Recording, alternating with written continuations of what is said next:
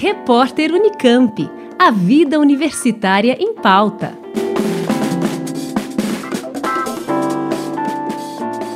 Estudo de pesquisadores da USP em Ribeirão Preto demonstrou o efeito antibacteriano sinérgico da combinação entre canabidiol com a poliximina B, antibiótico já utilizado contra infecções hospitalares graves.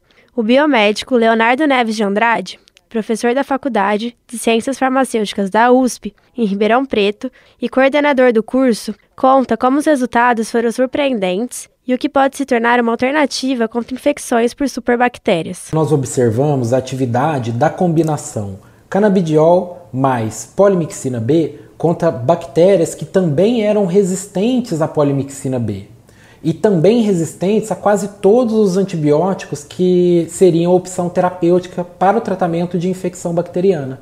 A associação do canabidiol e da polimixina B poderia até se tornar uma nova alternativa de tratamento de infecções pelas chamadas superbactérias, que são aquelas bactérias extremamente resistentes a quase todos os antibióticos disponíveis para o tratamento de infecções bacterianas. O biomédico fala sobre a necessidade de se utilizar o canabidiol ultrapuro e explica o que constitui essa substância. É uma substância extraída da cannabis sativa, altamente purificada, sem qualquer atividade psicoativa, que é encontrada em outras substâncias que também estão presentes na cannabis sativa, como por exemplo o THC.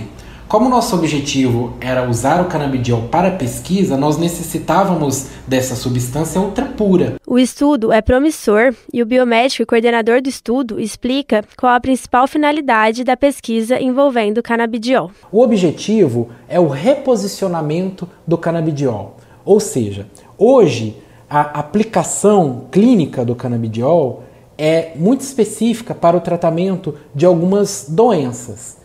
Futuramente esperamos que o canabidiol possa ser reposicionado para também ser utilizado como um antibiótico no tratamento de doenças infecciosas. O médico infectologista, professor da Faculdade de Medicina da USP em Ribeirão Preto e um dos autores do estudo, Fernando Belíssimo Rodrigues, aponta a importância da pesquisa no tratamento de infecções bacterianas e o trajeto a ser percorrido para a utilização da combinação. Esse estudo ele tem resultados muito interessantes porque de fato nós estamos vivendo uma era em que nós temos pacientes morrendo de infecções que outrora eram tratáveis com antibióticos e agora são intratáveis, né?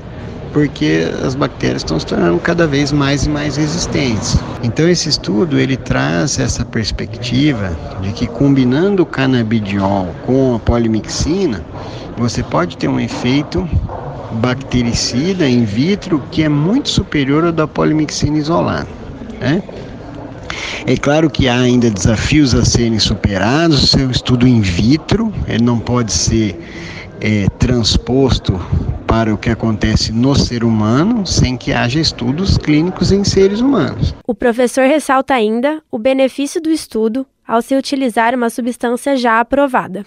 Uma outra coisa importante desse estudo é que ele usa uma droga que já é aprovada para a utilização no ser humano. Isso catapulta, vamos dizer assim, o desenvolvimento dessa terapêutica uma vez que trata-se apenas de achar a dose ideal, a posologia ideal e, e, e não mais passar por todo esse screening de segurança que já, já passou. Nós acabamos de ouvir o professor Leonardo Neves de Andrade, da Faculdade de Ciências Farmacêuticas da USP, em Ribeirão Preto, e o médico infectologista Fernando Belíssimo Rodrigues, professor da Faculdade de Medicina da USP, em Ribeirão Preto pesquisadores do estudo que analisou a combinação entre canabidiol e o antibiótico no tratamento de infecções hospitalares resistentes.